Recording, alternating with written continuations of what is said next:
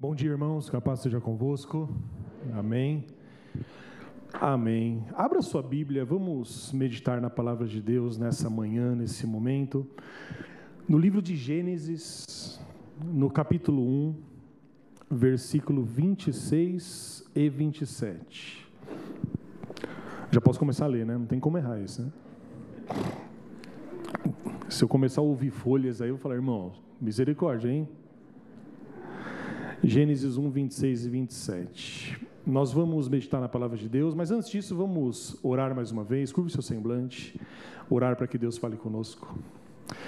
Senhor, nós, com a Bíblia aberta, pedimos que a mensagem da Sua palavra possa tocar os nossos corações e que, mais uma vez, como sempre tem sido, Pai, toda vez que a Bíblia ela é aberta, nós dependemos da mediação do seu Santo Espírito, porque a sua palavra ela é viva e eficaz e ela é capaz de transformar continuamente as nossas vidas. Então, nesse momento, mais uma vez, confiamos que o Senhor é, vai trazer a nós, de acordo com cada necessidade, de acordo com aquilo que o Senhor já tem separado, uma palavra diretiva, uma palavra de paz, de consolo aos nossos corações.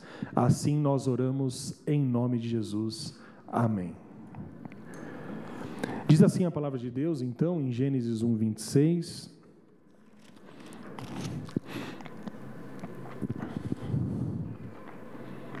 Eu falei dos irmãos, espera só um pouquinho, que eu estou no Gênesis 2. Foi o vento. Também disse Deus: façamos o homem à nossa imagem, conforme a nossa semelhança. Tenha ele domínio sobre os peixes do mar, sobre as aves dos céus, sobre os animais domésticos, sobre toda a terra e sobre todos os répteis que rastejam pela terra. Criou Deus, pois, o homem a sua imagem, a imagem de Deus o criou, homem e mulher os criou. Amém. Como nós bem sabemos, Deus, e nós cantamos, é o Criador de todas as coisas, e, e houve um dia em que aconteceu o momento alto da criação de Deus, que é o dia em que Deus, sem dúvida nenhuma, cria os, os seres humanos, o homem e a mulher. E o livro de Gênesis, como nós bem lemos aqui, ele descreve esse clímax da criação. Deus já havia, juntamente com Cristo e com o Espírito Santo, criado todas as coisas da natureza, já tinha feito separação das terras e das águas, Deus já havia, pela primeira vez, dito haja luz e houve luz, e o ponto alto da criação de Deus ainda estava por vir, o grande clímax que foi a criação do homem e da mulher. Deus diz assim, a Bíblia diz: Deus criou o homem e a mulher à sua imagem e semelhança. E aqui tem alguns aspectos importantes, porque os irmãos sabem que ao longo da história, esse texto ele tem sido lido e tem sido interpretado e tem sido debatido. E eu acredito que os estudiosos é, não conseguem chegar a um consenso exato do que significa de fato ser criado à imagem de Deus. Então, esse termo, a imagem de Deus, ou seja, a imagem divina de Deus nos seres humanos, continua sendo é, objeto de discussão. Alguns defendem, por exemplo, como o texto bem diz, que o fato do homem exercer domínio sobre os animais é uma relação direta do domínio que Deus exerce sobre toda a criação. É um argumento que é levado em conta, um argumento que tem força. Mas existe algo interessante que embora Deus ele soubesse tudo o que os seres humanos se tornariam, inclusive sabia da queda do homem que está narrada logo em seguida, a primeira coisa que Deus diz acerca da criação do homem é que esse homem seria feito semelhante a ele, de um modo que nenhuma outra criatura era. Quando Deus ele começa a criar o, o mundo, e do nada ele cria o mundo, as coisas são boas. O próprio Deus diz, e viu Deus que isso era bom. Mas para nenhuma outra criatura, para nenhuma outra maravilha da natureza, para nenhum outro animal, Deus se dirige diretamente dizendo: eu vou fazer conforme a minha imagem e semelhança. E a pergunta que a gente tira desse texto é: quais são essas semelhanças que existem em nós em relação à imagem de Deus? Quando você se olha e quando você se enxerga como um ser humano, como um homem ou como uma mulher, é, você enxerga ali a imagem de Deus? E de que modo você enxerga essa imagem de Deus? O que, que significa essa declaração que a Trindade faz no ato da criação? Façamos o homem a nossa imagem e semelhança. Às vezes a gente tem umas dúvidas sobre isso. Quem sabe você olha para alguém e você fala assim: ah, essa pessoa aí é a imagem de Deus, eu estou vendo Deus aí. Só que talvez você olhe para outra pessoa e você não reconheça a imagem de Deus ali. Em alguns momentos, essa dúvida pode se referir a você mesmo. Às vezes você se olha, você observa aquilo que você pensa, aquilo que você faz e você diz: não, a imagem de Deus está em mim mas pode ser que em outros momentos você não reconheça essa imagem de Deus. Quais são as características, ou seja, em outras palavras, quais são as qualidades, as qualidades que nós carregamos que nos fazem o ponto alto da criação, ou seja, feitos à imagem e semelhança de Deus. E existem cinco, praticamente, pequenos pontos que eu gostaria que os irmãos pensassem comigo, de modo muito rápido, sem muito aprofundamento, de quais são essas qualidades. Então você se olha e você fala assim: bom, essa qualidade que eu tenho é uma qualidade que Deus colocou em mim. Só que não é só Deus que colocou em você, é uma qualidade que também é compartilhada pelo próprio Deus. A primeira qualidade que nós temos é que, como seres humanos, nós somos, primeiramente, diferente dos animais no sentido de exercermos a nossa capacidade racional. Você já deve ter parado para pensar e ouvir em algum lugar que o que distingue, o que diferencia o homem dos outros animais é que o homem é um animal racional. Esse termo ele foi cunhado principalmente primeiro por Aristóteles, um filósofo grego antigo, em que ele vai definir que a diferença básica entre o homem e o animal é que o homem é um animal político que convive com as outras pessoas e ele exerce a sua capacidade racional.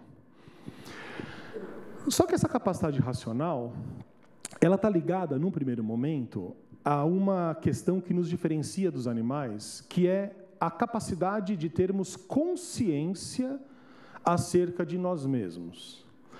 E a consciência que nós temos acerca de nós reside no fato de que nós sabemos que um dia vamos morrer. A grande diferença entre os homens e os animais é que o ser humano tem a noção da finitude. E se você não tinha pensado nisso, me desculpa pensar com vocês hoje, para te entristecer, mas você sabe que um dia você vai morrer. O seu cachorro não sabe que vai morrer. O seu gato não sabe que vai morrer. Ele vive de acordo com uma racionalidade que limita a sua capacidade de entendimento acerca do futuro, de possibilidade de vida eterna, por exemplo. Então, quando Deus ele cria o homem, Deus coloca em mim, em você, um senso de eternidade, mas ao mesmo tempo uma noção de que a nossa vida e que a matéria ela é finita. Nós sabemos que um dia vamos morrer. E longe de ser algo ruim e algo mórbido, essa consciência é uma bênção. É uma bênção porque nós podemos fazer planos, porque nós podemos nos relacionar com as pessoas, porque nós sabemos que nessa época da vida nós devemos frutificar desse modo, numa outra época frutificar de outro. Imagine viver como se fosse eterno. Nós nos colocaríamos em risco todos os dias. Você sabe que essa noção da morte que é algo que a gente não gosta de pensar, ela é fundamental para a nossa preservação como seres humanos. Essa consciência da morte. Só que essa consciência, ela vai aparecendo ao longo do tempo. Se você hoje tem na faixa dos 30 ou 40 anos, essa consciência ela é mais presente em você. Se você tem mais do que isso, essa consciência é ainda mais presente. Se você conversar com uma criança ou com um jovem de 10, um adolescente de 15, um, um jovem de 20 anos, a última coisa que ele pensa é que ele é finito.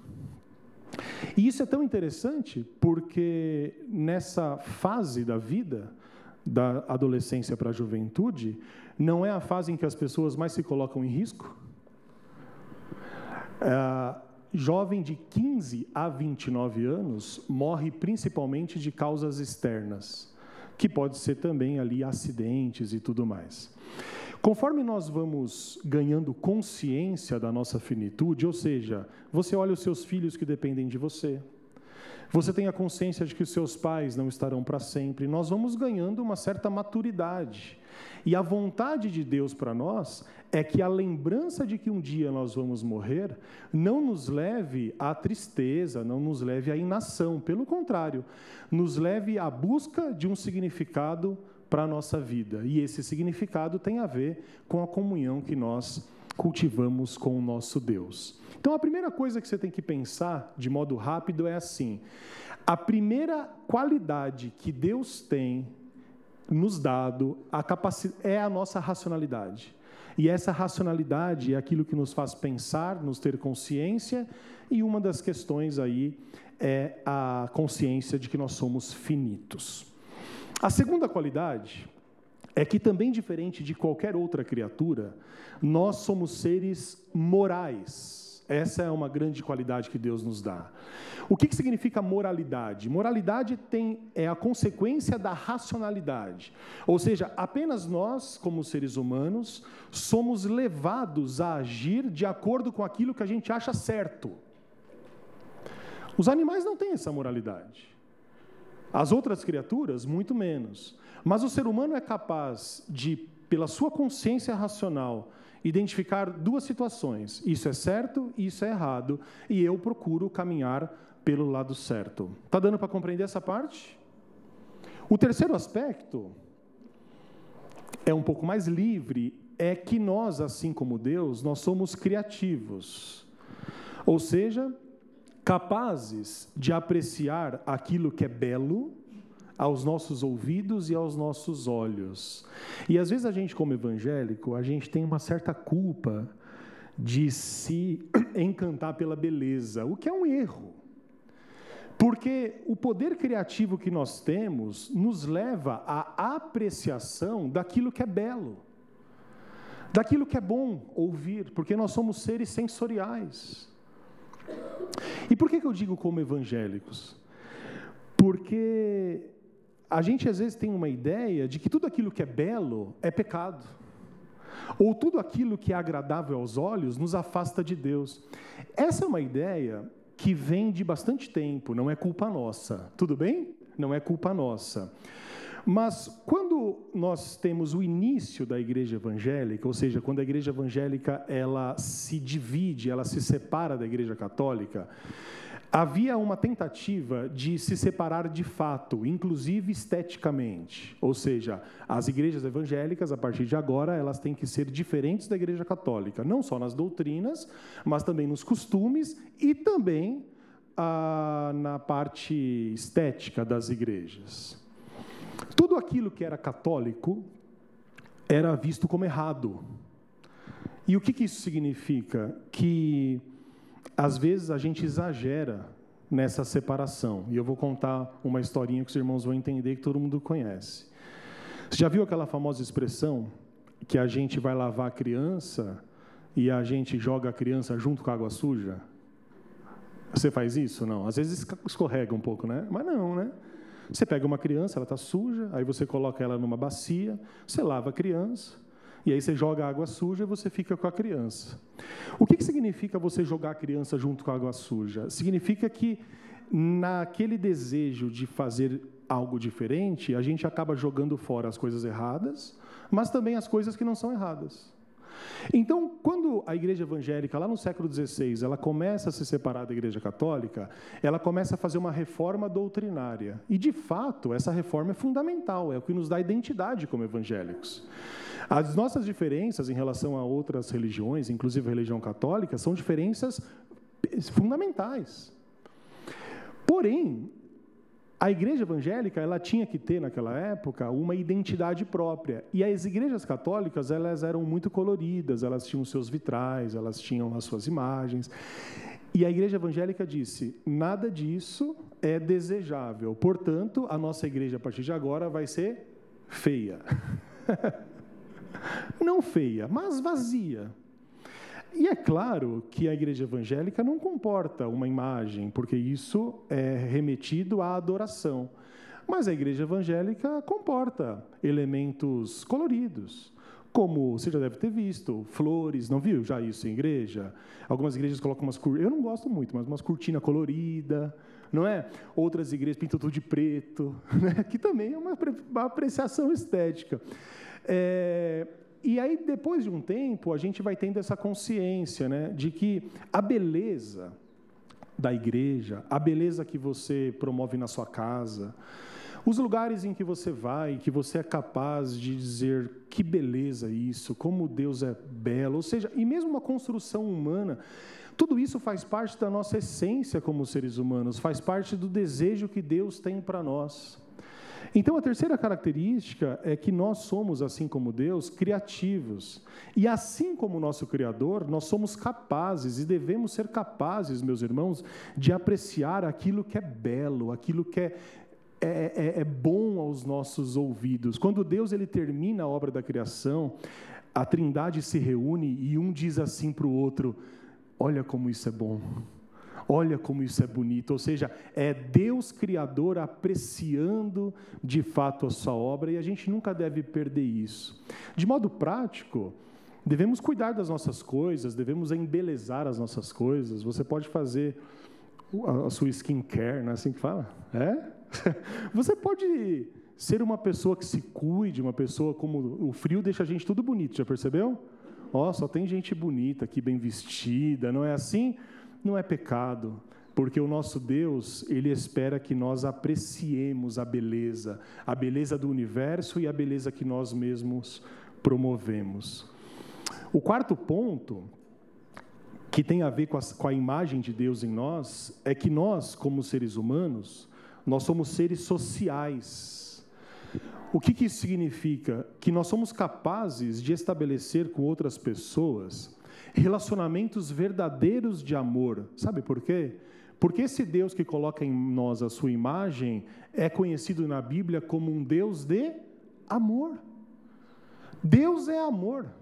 E se Deus é amor, a imagem dele em nós representa que somos capazes de amar uns aos outros, ou seja, ele nos deu a, a capacidade que provém dele de amá-lo e de amar as outras pessoas. E por fim, a última qualidade é que a imagem de Deus significa que nós temos uma capacidade espiritual que nos faz sentir fome de Deus. Ou seja, nós somos os únicos seres, meus irmãos, recapitulando, que temos capacidade de pensar, de escolher os nossos caminhos, de sermos criativos e apreciarmos a beleza, de amar a Deus e uns aos outros e também de sentir essa fome de Deus que nos leva à adoração. Quando o salmista diz que toda criatura adora a Deus, é claro que ele está dizendo que nós, os seres humanos, temos a consciência da adoração, sentimos a fome de Deus. Os outros animais fazem isso de modo instintivo, mas nós porque temos a imagem de Deus em nós e essa capacidade de pensar. Mas aí nós chegamos num problema, e eu queria pensar com os irmãos acerca disso. Infelizmente, como nós bem sabemos e como nós sentimos diariamente, essa imagem de Deus em nós, ela foi desfigurada, ela foi contaminada e isso acontece logo em seguida, em Gênesis capítulo 3, com a descrição da queda do homem, mas ela acontece também em nós, diariamente, quando nós pervertermos essa imagem de Deus em nós. Se Deus nos cria a sua imagem e semelhança, para escolher as coisas boas, nós podemos perverter essa imagem escolhendo as coisas más. Se Deus nos cria para apreciarmos a beleza, nós podemos nos encantar com aquilo que é destrutivo. Se Deus nos cria para sentirmos fome dele, se não tomarmos cuidado, a gente vive dia após dia sem nem lembrar que Deus existe. E a consequência disso, ou seja, perdão, a, o, o, a causa disso é o pecado. É o pecado que nos afastou de Deus em Gênesis 3, mas é o pecado que continua pela desobediência, pelo egoísmo, nos afastando de Deus dia a dia. Então, as más escolhas, por exemplo, o desprezo pela criação de Deus e pela beleza do universo, a incapacidade que os homens às vezes têm de amar e de adorar a Deus, ou seja, tudo o que é consequência do pecado desfigurou, meus irmãos, em nós a imagem de Deus que a gente carregava. Isso não acontece, como eu disse, só em Gênesis 3, e depois eu queria que você lesse o relato da queda. Mas acontece o tempo todo, quando livremente nós escolhemos viver apartados de Deus. Então o diagnóstico é o seguinte: Deus nos cria a sua imagem e semelhança, Deus coloca em mim e em você qualidades que provêm dele, qualidades positivas, mas por conta do pecado e da nossa própria liberdade, nós nos afastamos dessas qualidades. Consequentemente, aquela imagem de Deus que em nós era clara, agora está desfigurada, é uma qualidade que às vezes a gente não consegue nem enxergar. Mas a boa notícia é que Deus, Ele é grandemente misericordioso para conosco, não é? Deus é misericordioso para com você, já, já foi misericordioso para com você. Deus, Ele tinha. Quando eu penso em mim, quando eu posso pensar em qualquer pessoa, Deus ele tem até hoje, teria grandes razões para nunca mais nos receber na sua presença, não é? Por tudo que nós já fizemos e, e pela negligência que nós temos, muitas vezes, mas não. Você sabe que a Bíblia fala que as misericórdias de Deus, elas se renovam a cada manhã. E certa vez eu ouvi um pastor dizendo algo que me chamou muita atenção. Por que, que a palavra de Deus diz isso? As misericórdias de Deus se renovam a cada manhã. Por um motivo simples. Porque a nossa vida cristã, ela é um dia de cada vez. Assim como acontece com os alcoólicos anônimos, por exemplo, então você tem uma pessoa que tem um vício em álcool ou numa dependência química. E os irmãos que já vivenciaram isso de modo próximo sabem do que eu estou falando. Não adianta fazer grandes planos. Não adianta. Primeiro vem o reconhecimento do vício, depois vem o tratamento e depois vem uma realidade desse tratamento, que é o seguinte: eu não vou beber por hoje. Porque se eu fizer planos de uma semana, de duas semanas, de um mês, eu talvez não tenha a capacidade de me controlar e de me manter firme. Então eu digo assim: eu por hoje não vou beber. E esse pastor estava dizendo algo que me chamou atenção.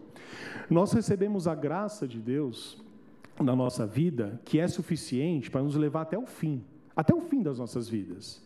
Porém, todos os dias nós precisamos que a misericórdia dele seja renovada nas nossas vidas.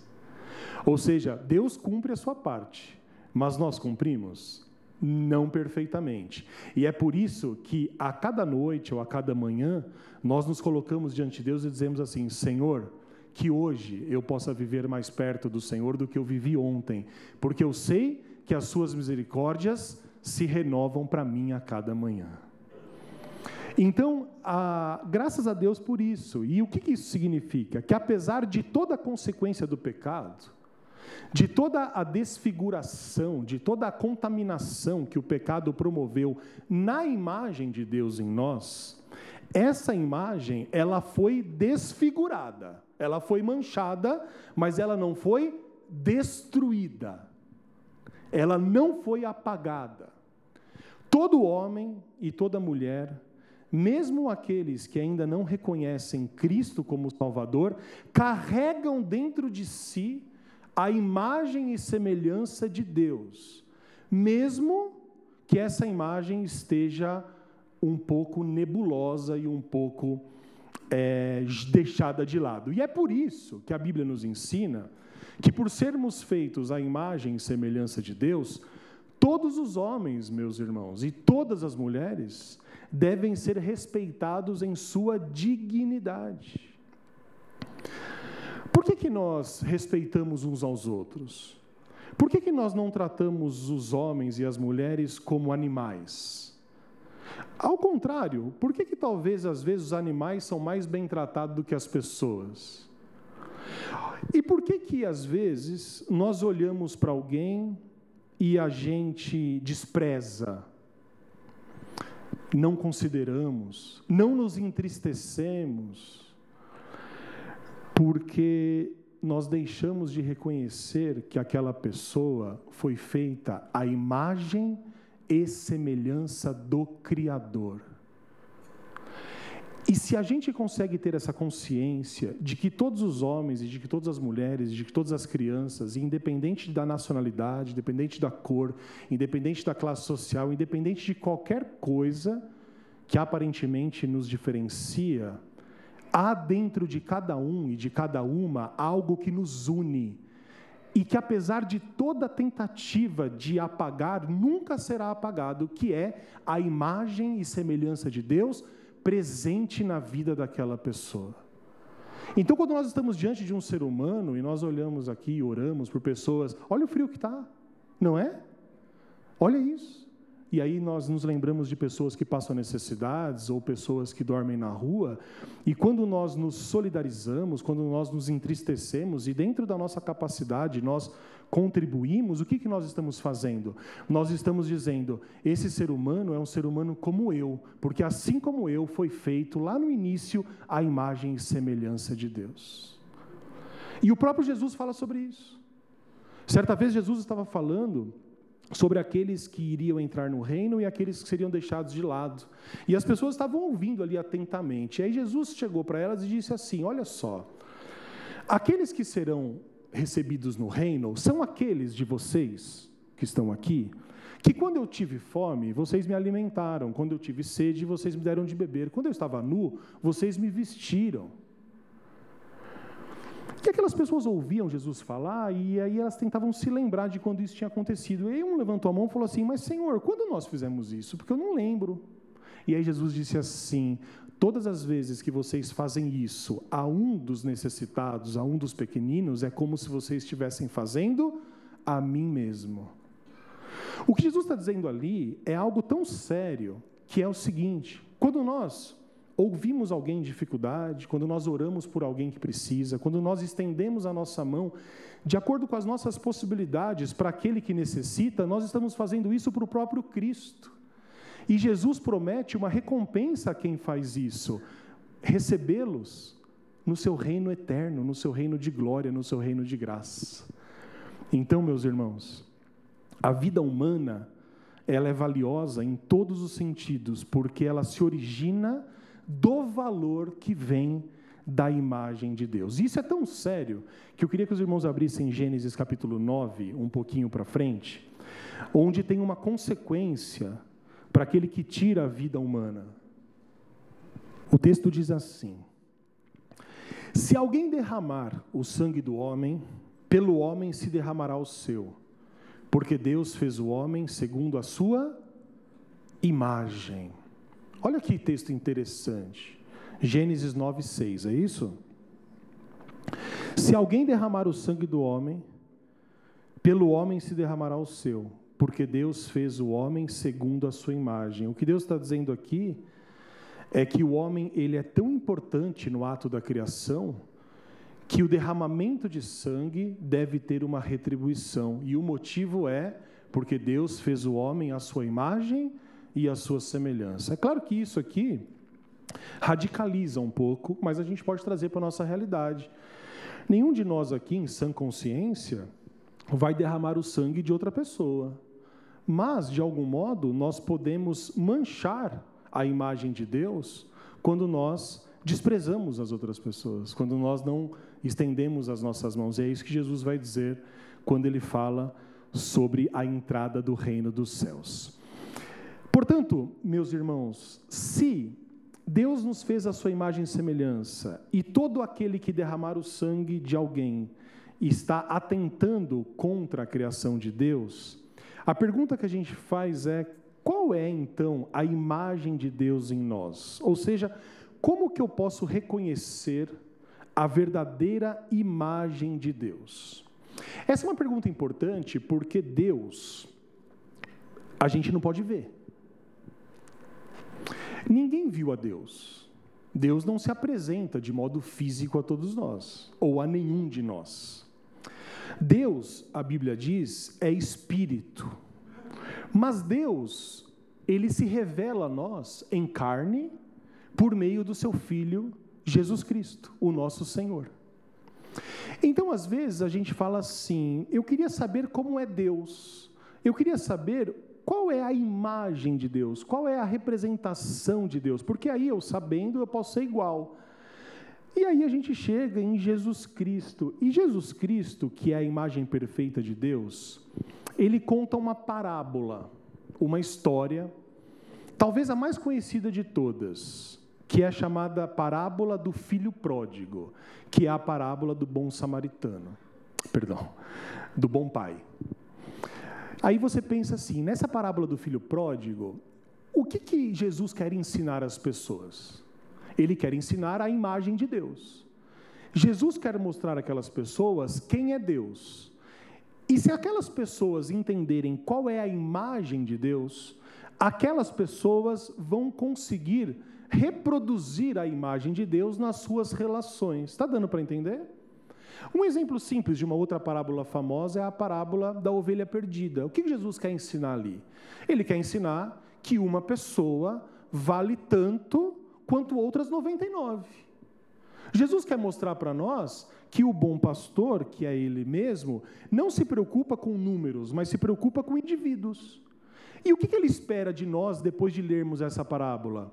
Que a gente pare de se preocupar com números e se preocupe com pessoas, e quando alguém se perder, que nós tenhamos a consciência de que essa pessoa é tão importante quanto aquelas que ficaram. Pode ser uma das aplicações. Quando Jesus ele fala por parábolas, ele quer nos dar uma lição, ele, ele quer nos explicar como nós devemos agir.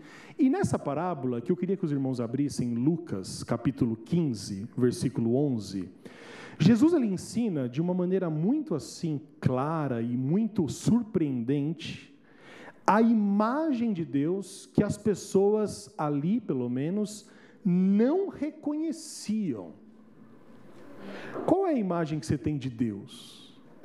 Não é uma boa pergunta para você se fazer? Quem é Deus para você? Deus é um justo juiz, implacável. Algumas pessoas têm essa ideia de Deus.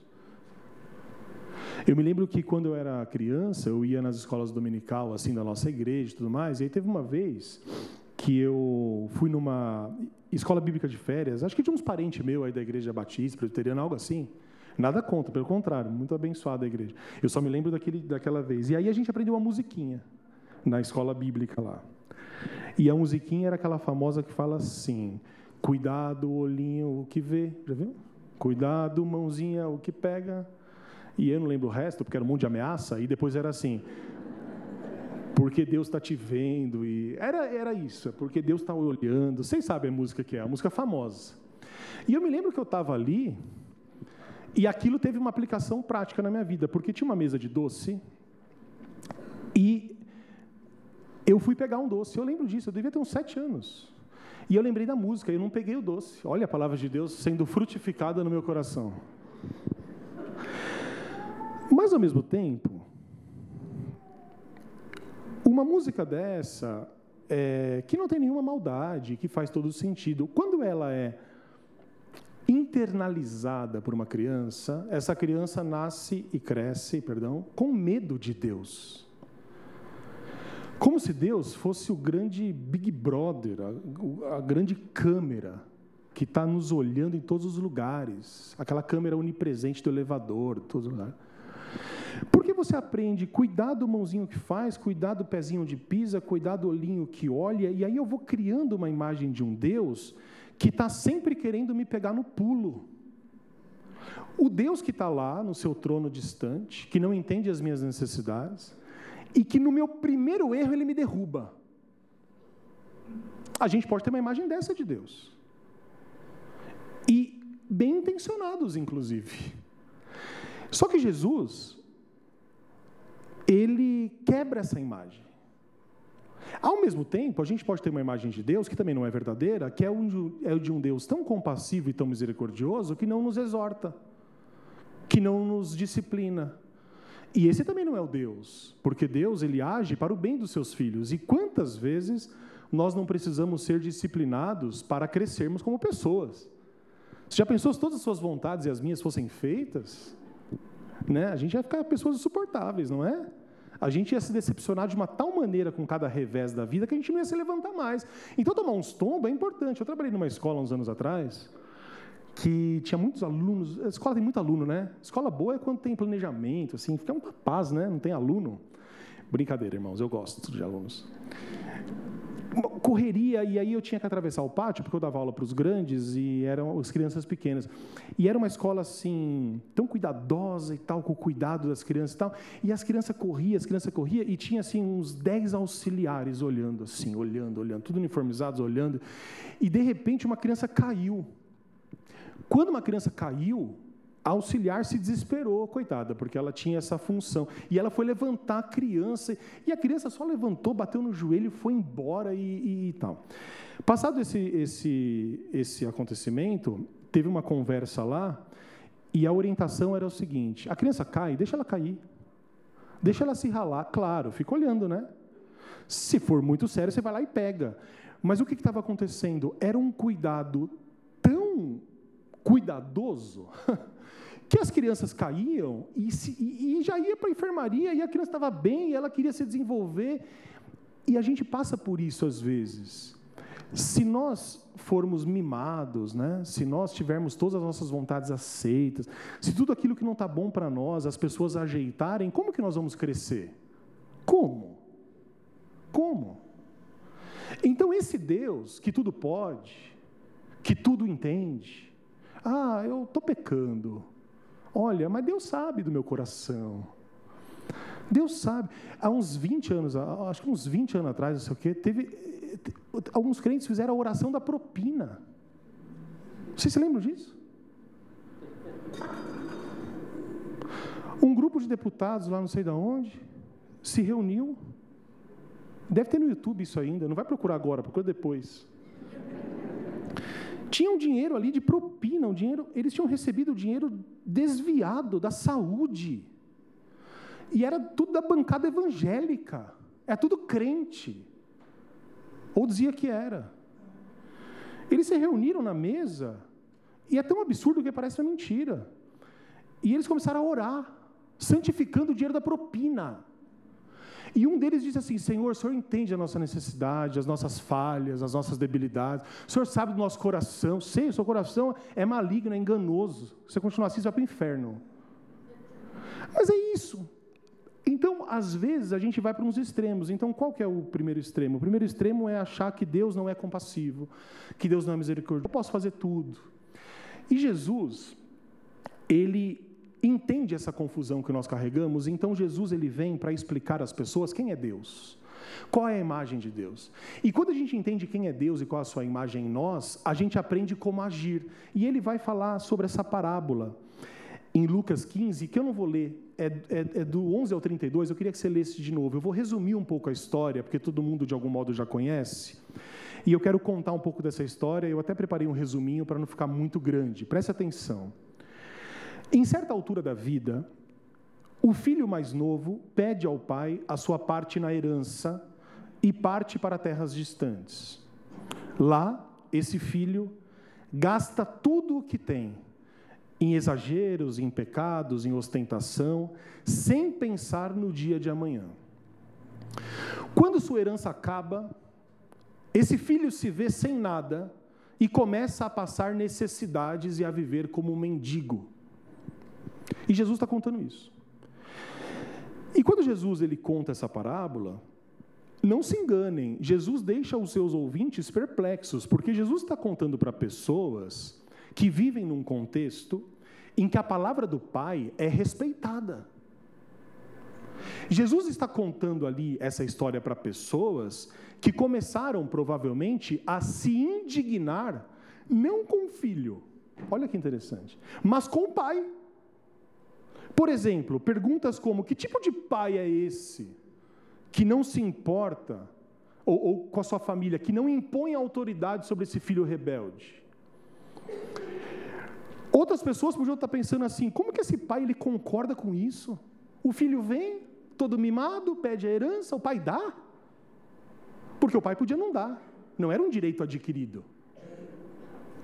E aí o pai coloca em risco a segurança financeira dessa família por causa de um moleque mal agradecido. É isso que as pessoas estavam pensando. Né? E provavelmente Jesus percebeu isso e Jesus ainda foi além. Jesus ainda os desconcertou mais. Olha só. A parábola disse o seguinte: que no momento em que ele se vê mendigo e com fome, esse filho que está longe, ele toma uma decisão, ele decide voltar para casa. Aí o pessoal fala: ah, agora não é possível. Moleque sem vergonha, não é assim que a gente fala? Fez tudo, desobedeceu os pais, tem mais é quebrar cara. Porque essa é a imagem que a gente tem de Deus. Você não fica bravo quando alguém muito mal se converte? Aí você fala assim, ó, deve ser mentira isso aí. Ou no máximo você fala assim: não, não é possível que Deus receba esse cara aí. Não, não é possível. O cara roubou, o cara matou. O cara. Ó, se ele for para o céu, eu quero estar em outro lugar. Vamos para outro lugar do céu, vamos para outro bairro. Porque nós estamos cheios da nossa justiça própria. Só que Jesus não está cheio da justiça própria, ele está cheio da justiça e da misericórdia de Deus. E quando Jesus está no momento mais aflitivo da sua vida, no meio de dois ladrões no Gólgota, sendo crucificado, injustiçado e assassinado de forma injusta. Ele tem ali ao lado dele duas pessoas que estão por merecimento.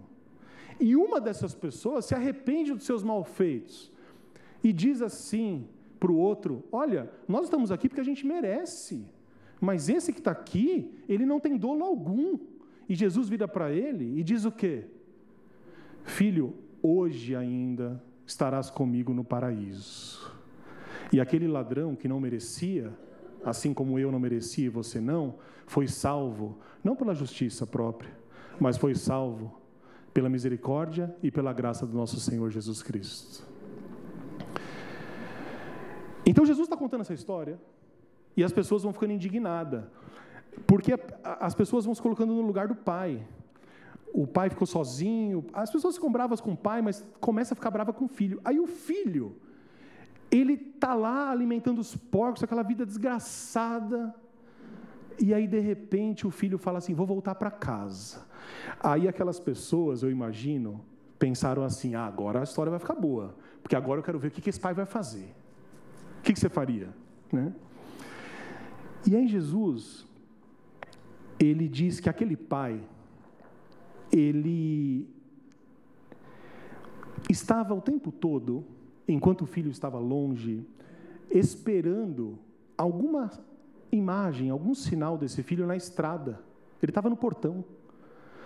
Eu imagino que em algum momento do dia esse pai, ele saía dos seus afazeres e ia para um lugar um pouco disfarçadamente, porque provavelmente as pessoas falavam: "Não faça isso, não espere. Ele não merece. Olha tudo que ele fez", mas ele ia.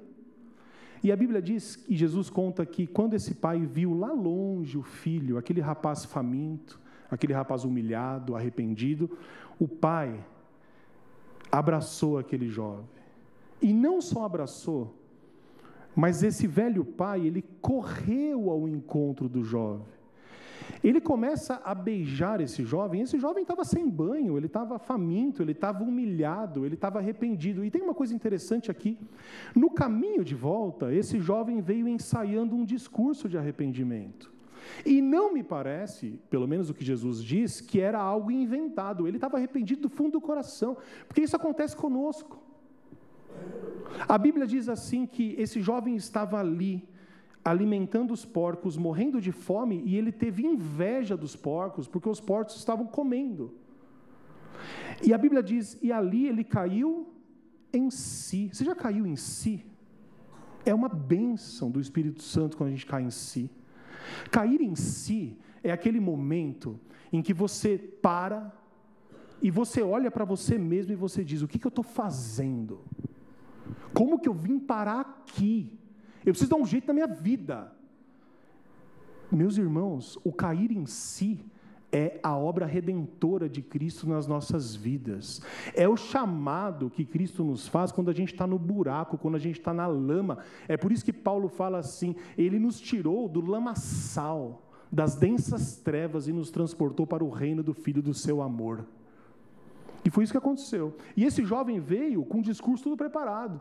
E ele disse assim: Eu vou dizer assim para o meu pai Pai, não precisa me receber como um dos seus filhos, eu me contento em ser um dos seus empregados. Me perdoa por tudo que eu fiz. Eu estava ensandecido, eu não estava pensando direito. Tudo que eu fiz foi para te prejudicar. Eu, eu mereço todas as punições. E esse jovem veio preparado e decorando o discurso.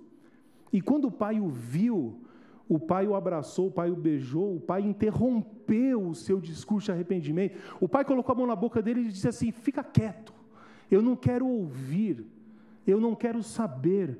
O que eu tenho para você é uma nova casa, é um novo momento, é uma segunda chance. Eu sou seu pai que te ama, apesar de tudo aquilo que você fez. E Jesus conta isso para as pessoas, e as pessoas estavam ouvindo, e as pessoas não podiam acreditar, porque assim, que tipo de pai faz isso? Porque aquele filho merecia aprender, aquele filho merecia punição. Mas Jesus ele diz que o nosso Deus é assim. E ele continua dizendo a história, que tem tudo a ver com a gente, que quando o pai ele faz tudo isso e recebe o filho mais novo, o filho mais velho fica bravo. Claro. E aí o filho mais velho fica emburrado, e o filho mais velho, com toda razão, não entra na festa preparada para o filho mais novo. E o filho mais velho começa a pensar e a murmurar e falar assim: pera lá, eu sempre estive aqui com meu pai. Esse moleque aí é um inconsequente, ele sai, gasta tudo, volta, é só festa. E, ele, e o pai o chama. E o pai fala assim: o que está acontecendo? E ele fala para o pai: ele fala, pai, eu sempre estive aqui com você. E o Senhor nunca mandou matar um, um cordeiro sequer para eu comer com os meus amigos. Agora, esse rapaz aí, que é meu irmão, no caso, ele vai, ele faz tudo, e agora o Senhor está matando um animal grande, está dando festa, está dando sandália, está dando anel na mão dele. E o pai, sabe o que ele faz? O pai, ele valoriza a queixa do filho mais velho. Porque ele sabe que o filho mais velho tem as suas razões. Então Jesus conta que pacientemente esse pai ouve, aquilo que o filho mais velho tem a dizer. Mas esse pai, ele olha para esse filho mais velho com respeito e amor, e valorizando aquilo que ele está dizendo, e diz assim: Filho, tudo que eu tenho é teu. Você esteve sempre comigo, mas hoje é um dia de festa, porque aquele que estava morto reviveu, e aquele que estava perdido foi achado. E o pai convida esse filho mais velho para se sentar à mesa com o filho mais novo, porque o nosso Deus, o nosso Pai, não quer exclusão de pessoas, mas Ele quer que todos nós estejamos sentados à sua mesa. Meus irmãos, o que Jesus está dizendo a mim, o que Jesus está dizendo a você? Jesus está dizendo que a imagem de Deus é a imagem do Deus que não está obcecado pelo seu passado é um Deus que não está querendo se vingar das regras que você quebrou e dos pecados que você cometeu. Mas a imagem de Deus é a imagem do Pai que está no portão, esperando aquele filho rebelde retornar para casa, para, para poder abraçá-lo e não julgá-lo e dizer assim: Esse meu filho estava morto e reviveu, estava perdido e foi achado. Meus irmãos, que Deus possa revelar a nós a sua imagem por meio de Cristo Jesus. E você sabe que durante muitos séculos, teólogos e estudiosos sempre elaboraram discursos profundos sobre Deus, sobre quem é Deus, sobre a imagem de Deus. E são discursos válidos. Mas o que Jesus nos revela nessa parábola não é talvez a mais fiel e verdadeira imagem de Deus que nós podemos ter? Quem é Deus? É um Pai amoroso que nos recebe de volta, perdoa os nossos pecados e nos convida todos juntos para sentarmos à sua mesa. Há um lugar para mim e há um lugar para você na mesa do Senhor. Basta que nós voltemos para casa, porque Deus está de braços abertos para nos receber. Que Deus os abençoe e curva o seu semblante nesse momento, em nome de Jesus.